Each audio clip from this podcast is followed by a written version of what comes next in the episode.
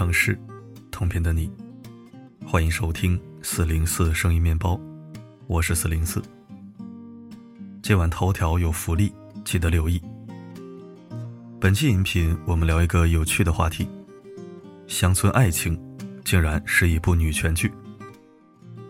最近两年，我一直在期待优秀的大女主剧，先后追过《我的前半生》《欢乐颂》《三十而已》等都市女性剧。虽然这些剧也挺好看的，但剧情绕来绕去，女人还是在忙着抢男人、打小三。要不就是踩着高跟鞋的年轻女白领，看着光鲜亮丽，好像是独立女性了，可分分钟就被老家的爹妈和弟弟虐到完爆，除了会哭，一点办法都没有。再或者打着独立女性的幌子，等着男人从天而降解决难题。仿佛那些精明能干的女强人，毕生所求也不过是找个好男人，才能得到爱和救赎。除此之外，再也没什么别的重要的事儿。然而，随着《乡村爱情十三》的完结，我惊讶地发现，这部看起来土里土气的乡村剧，走的才是真正的女权路线呢。这里面的东北女人，没一个好惹的。首先，乡村爱情里所有的女性角色都有自己的事业。王小蒙就不用说了，象牙山女强人，有小蒙豆制品厂；谢大脚有大脚超市。刘英最开始挺懦弱，整天在赵玉田的花圃忙活，结果想买辆自行车还得哭天抹泪。一次次失望之后，她开了刘英花铺，一心一意搞事业。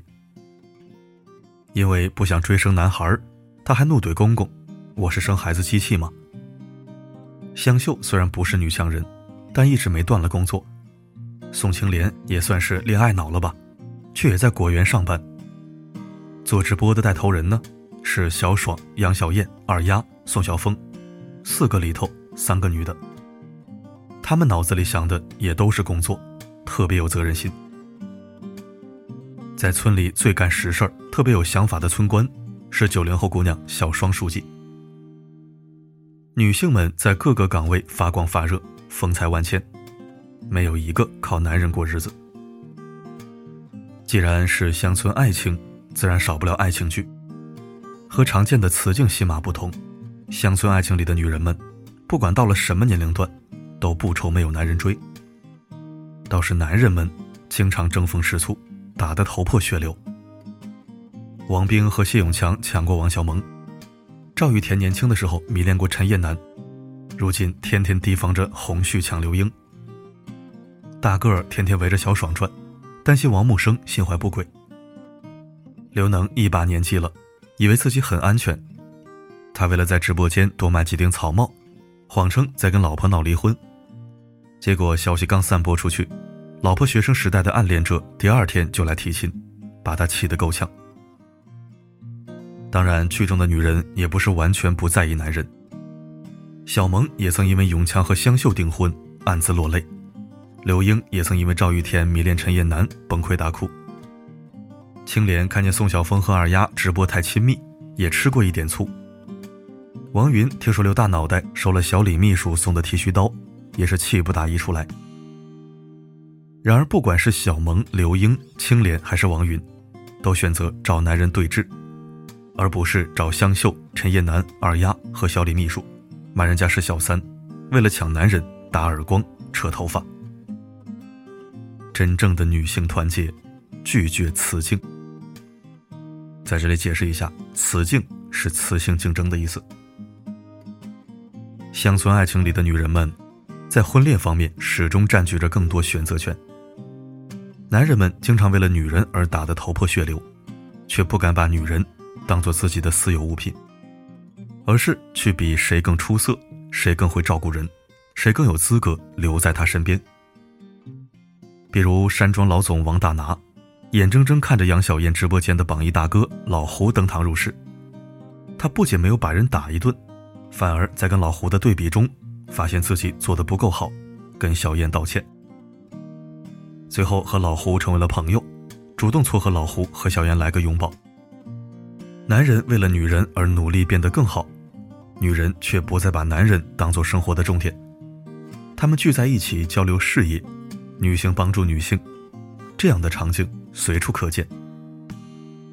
再比如谢大脚，送走了第一任老公李福，又送走了第二任老公常贵，现在跟第三任老公黄世友谈恋爱，而陪在她身边的，却始终是闺蜜王云。真正是铁打的闺蜜，流水的老公。很多国产剧一提到中老年女性，就会陷入刻板印象，习惯把她们塑造的啰里啰嗦、心胸狭隘、尖酸刻薄、闲事不断。而乡村爱情里的中老年女性，个个明事理，连婆媳矛盾都没有，倒是翁婿矛盾十分突出。和大方明理的女人形成鲜明对比的。是剧中的男人们在不停作妖。谢广坤爹味十足，喜欢开家庭会议，口头禅“我是你爹”。赵四儿胆子小，心眼也小，整天疑神疑鬼。刘能心里一套小九九，眨巴眨巴眼睛就是一个鬼点子。王小蒙的爸爸王老七比较正常，但为人木讷，做事执拗。他们的老婆呢，为人大度，谦和有礼。